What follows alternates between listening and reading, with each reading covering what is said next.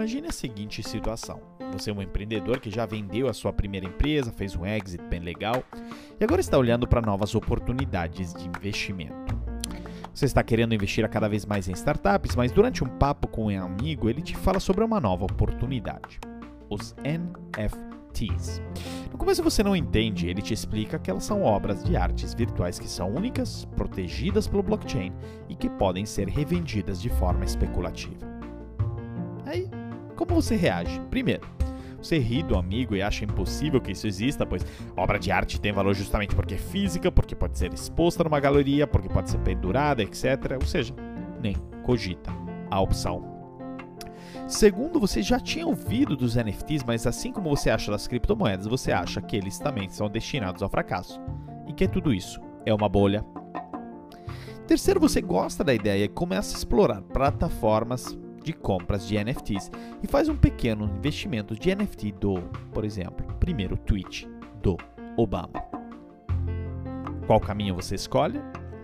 Bom, imagino que você esteja surpreso por como abriu esse episódio, mas se você já ouviu os outros, sabe que todos os episódios de quinta-feira começam com esse exercício mental que inclusive será de alguma forma respondido com o conteúdo do episódio. Do meu lado, você já pode imaginar que acredito ser a opção 3, porque, mesmo obviamente sendo uma situação hipotética, é a única que contempla o cenário em que os NFTs, ou seja, os Non-Fungible Tokens, vieram para ficar. E é disso que nós iremos falar neste episódio. Lembrando que aqui o André Iorio, palestrante e escritor sobre transformação digital, liderança e inovação. Já fui diretor do Tinder por 5 anos e Chief Digital Officer na L'Oréal. E sou hoje professor de MBA Fundação Dom Cabral. E quero compartilhar uma novidade, que essa temporada é um oferecimento da Oi Soluções, da qual eu sou embaixador na área de tecnologia. A Oi Soluções é uma integradora de soluções digitais para grandes empresas, com portfólio completo de segurança, cloud, colaboração, IoT, Big Data e Analytics, aplicações digitais e serviços gerenciados, ou seja, tem todo tipo de solução tecnológica que a sua empresa precisa. Falando em segurança, todos sabemos que ela é fundamental, ainda mais hoje que muitos de nossos times trabalham de casa e nossos sistemas estão expostos a riscos e ataques. Nesta área, a Oi Soluções tem um portfólio completo de soluções. Anti-DDoS, segurança de perímetro, VPN corporativa, DSN Security, Endpoint Security, WAF, Cloud Access Security Broker, autenticação multifator e análise de vulnerabilidade. Então lembre-se sempre, Desafios inovadores pedem Oi Soluções. Mais detalhes no site oisoluções.com.br ou entre em contato com o consultor Oi Soluções. Ah, e se quiser me acompanhar e interagir mais comigo é pelo site andreaiorio.com.br, pelo meu LinkedIn ou pelo Instagram arroba metanoia, lab. Se estiver gostando do episódio, tire um print agora e poste em suas redes sociais me marcando. Lembrando que o Metanoia Lab é produzido e editado pelo Rodrigo Lima em parceria Podcast Lab. E lembrando do nosso protagonista de hoje, o Scott Galloway é um professor de marketing no MBA da NYU Stern School of Business e ele tem um canal de YouTube bem forte e reverente sobre negócios e tecnologias. O chamado guru de Vale do Silício, aos 56 anos, e autor de dois best-sellers, ou seja, Os Quatro, Apple, Amazon, Facebook e Google, e a Álgebra da Felicidade. E é fundadora, entre outras companhias, da L2, voltada à inteligência para negócio, a Red Envelope, um e-commerce, e a Profit, consultoria global, com nome muito adequado, né? O Profeta, voltada para a estratégia de marca. Ele é graduado na UCLA, tem um MBA em Marketing pela UC Berkeley, e ele aborda o um mundo pós-pandêmico em sua obra mais recente, Post-Corona, From Crisis to Opportunity. Em ciência, as palavras globalização e digitalização descreviam as mudanças disruptivas que o mundo enfrentou. O Prof. Galloway, ele, ele descreve o mundo pós-pandemia com uma palavra, que é dispersão. Nós abordamos ela no episódio da semana passada. E ele fala também muito sobre blockchain e criptomoedas e, obviamente, não podia deixar de falar dos NFTs, ou seja, os Non-Fungible Tokens, que muito ouvimos falar, mas que pouco entendemos, não é? E justamente para entender mais sobre eles que nós vamos ouvir o Scott Galloway nos falando sobre o que ele acha sobre os NFTs na próxima frase. Ouça só. works. Now, the general or the conventional wisdom here is that there are certain coins that will endure, but NFTs are vulnerable. I would argue NFTs may endure. If you have one of only 200 signed Picasso prints, that signals your worth as a mate. It signals that you're an artisan. It signals that you have resources, things we all want to express to other people, which makes us feel powerful, makes us feel more attractive. NFTs are simply signaling and maybe a store of value. So if you believe that instinct plays a role in all assets, which I believe, NFTs will likely continue their vicious run upward. A visão geral e convencional aqui é que tem certas criptomoedas que vão ser douradouras e que, tem, que os NFTs são vulneráveis. Eu diria que NFTs podem até durar mais, porque quando você tem um, um, de apenas 200 impressões de Picasso, isso é um sinal do seu valor como parceiro. Significa que você gosta de arte, significa que você tem recurso, todas as coisas que gostamos de expressar para outras pessoas e que nos fazem sentir poderosos, nos fazem sentir mais atrativos. NFTs são apenas formas de dar esse sinal e também uma forma de armazenar valor. Assim que se você achar que o instinto tem um papel em todos os ativos, coisa que eu acredito, os NFTs vão continuar a sua corrida para cima.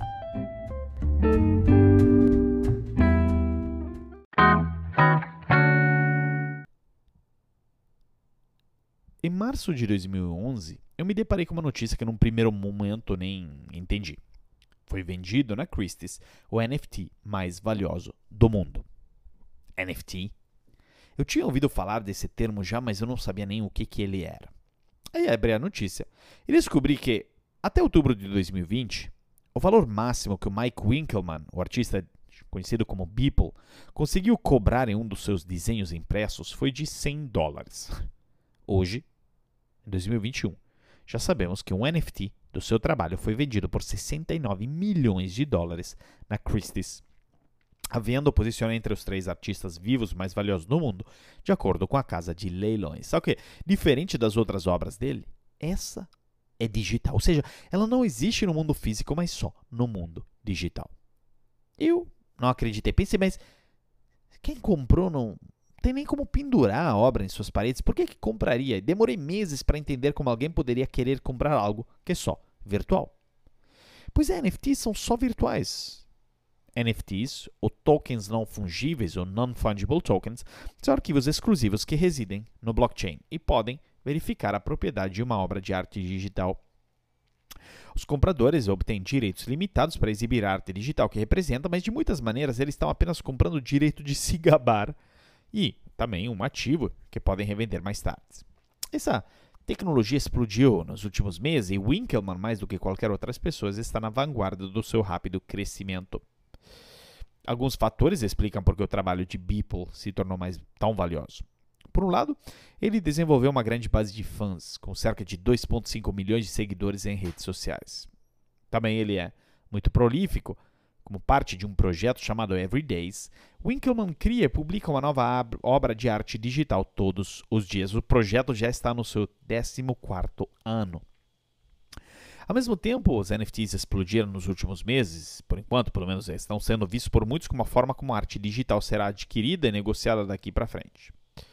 Para colecionadores que acreditam que isso é verdade, os preços crescentes não são nada comparados aos NFTs que valerão no futuro quando o resto do mundo perceber o seu valor. Então, a Christie's também é uma força legitimadora para a arte do Winkelmann e os NFTs como tecnologia, porque a casa de leilões de 255 anos de mercado já vendeu algumas das pinturas mais famosas da história, desde o único retrato conhecido do Shakespeare criado durante a sua vida até a última pintura descoberta do Leonardo da Vinci. Óbvio, existe muita resistência contra os NFTs. Dizem que muitas obras de valor artístico questionável estão sendo vendidas em leilões super eh, inflados, que obras eh, né, de artistas têm sido roubadas e leiloadas como, leiloadas como autênticas. E muitos artistas estão até preocupados com o impacto climático das vendas de artes que dependem de tecnologia blockchain, que é notoriamente ruim para o meio ambiente, como vimos no episódio 70, dedicado a Elon Musk. O Winkelmann disse que planeja compen comprar compensação compensação de carbono para todos os seus NFTs daqui para frente, para que seu impacto seja um positivo líquido, né? um net positive. Mas assim como Scott Galloway, outros defendem os NFTs e declaram que eles vieram para ficar. A diferença das criptomoedas é que os NFTs são únicos, não são intercambiáveis. Resumindo, os NFTs são tokens criptográficos que representam um ativo único no blockchain. Os NFTs são conhecidos já há muito tempo no mundo do blockchain, mas também conquistaram a imaginação do público mais amplo recentemente, com muitas das principais celebridades e marcas entrando nesta onda. Celebridades como Ja Rule, Lindsay Lohan, Mark Cuban, bem como várias marcas, incluindo a NBA, Louis Vuitton, Fórmula 1, entraram na manhã dos NFTs. Além do Beeple, outro caso interessante da Instagrammer polonesa Marta Rental que ganhou manchetes internacionais quando Fanadize, a primeira plataforma de NFT de utilidade mundial, colocou o amor da modelo à venda como um token e vendeu essa versão tokenizada da sua emoção por 250 mil dólares. O fundador do Twitter, o Jack Dorsey, vendeu seu primeiro tweet como né, um NFT por mais de 2,9 milhões de dólares. O comprador, Sina Estável, CEO da Bridge Oracle, também fez um lance, uma versão NFT de um tweet de Elon Musk. E quando questionado por que ele escolheu fazer tanto lance, o Stave respondeu simplesmente: Ao licitar o primeiro tweet da história do Jack Dorsey e o NFT do Elon Musk, eu queria enfatizar a importância dos NFTs no futuro da criptografia e da esfera tecnológica. A verdade é que o grande argumento para que os NFTs sejam fadados a ficar é que eles são o primeiro ativo descentralizado que não está conectado ao preço de outras criptomoedas, bem como o número de crescente de casos de uso de NFTs que garantirá que eles se tornem parte integrante do ecossistema de blockchain. Embora ainda esteja em fase de desenvolvimento inicial, vincular ativos do mundo real com NFTs é algo que pode estourar em breve, isso pode digitalizar a maneira como comprovamos a propriedade dos ativos, criando ativos tokenizados de títulos que podem mover itens líquidos, como casas e terrenos, para a blockchain. Outro exemplo é o nicho Play to Earn, que decolou totalmente. O modelo simples por trás desse nicho é que os usuários e jogadores podem jogar no blockchain enquanto ganham tokens e ativos no jogo que podem usar para ganhar ainda mais ativos. Um projeto que pretende ser o padrão em tokens de jogo é o MetaPlay. O MetaPlay é uma plataforma de blockchain que visa hospedar torneios de esports para jogadores amadores. Eles são organizados de forma a tratar esses jogadores como se fossem profissionais, porque tem uma recompensa na forma de um prêmio considerável que é financiado por todas as transações feitas no blockchain do projeto. Para cada transação na rede MetaPlay, o imposto de 6% dividido por 2% cada será cobrado né, por taxas de torneio, marketing e despesas gerais. E um dos principais motivos pelo quais a tendência do NFT é tão espetacular é porque ela transforma a proposta de valor para né, os criadores. Em vez de contratar uma editora, galeria ou gravadora para monetizar os trabalhos criativos, os artistas podem conquistar uma fatia maior do bolo total. Essa mudança do paradigma também quebra a estratificação tradicional entre consumidores e criadores. A ascensão de bilionários cripto ricos, investidores com muito dinheiro, também desempenha um papel significativo, visto que possuir uma obra de arte digital está gradualmente se tornando uma cultura mais convencional, até mesmo um símbolo de status, né, em certa medida. E com o aumento de demanda por NFTs, os mercados, né, digamos, essas, essas ofertas inundaram o mercado, contribuindo significativamente para a adoção e acessibilidade para os colecionadores, mas nem tanto para os artistas. Até recentemente, a rede Ethereum era o único blockchain que suportava a criação de NFTs. Né? Mas a rede começou a enfrentar problemas de taxa de transferência e o custo da criação de NFTs disparou. O desenvolvimento em blockchains mais recentes, como Binance Smart Chain, Cosmos, EOS, Polkadot e outros, levou a custos mais baixos, mas ainda não conseguiu abordar o verdadeiro elefante na sala, não? o elephant in the room, ou seja, a facilidade de uso para os iniciantes em blockchain. Porque o processo de criar NFTs e negociá-los é bastante complicado para os artistas. Mas assim como o cripto, o mundo dos criptos sempre faz, ele já cuidou do problema. Soluções como Unifty atenderam a chamada, permitindo que artistas menos experientes em tecnologia ou qualquer pessoa nesse sentido projete, crie, gerencie e negocie NFTs sem saber ou sem ter que saber escrever uma linha de código. Bluezell também atendeu às outras necessidades urgentes da comunidade NFT por meio de seus bancos de dados descentralizados, criando uma plataforma de hospedagem para arquivos NFTs que exigem segurança, disponibilidade e resistentes à censura.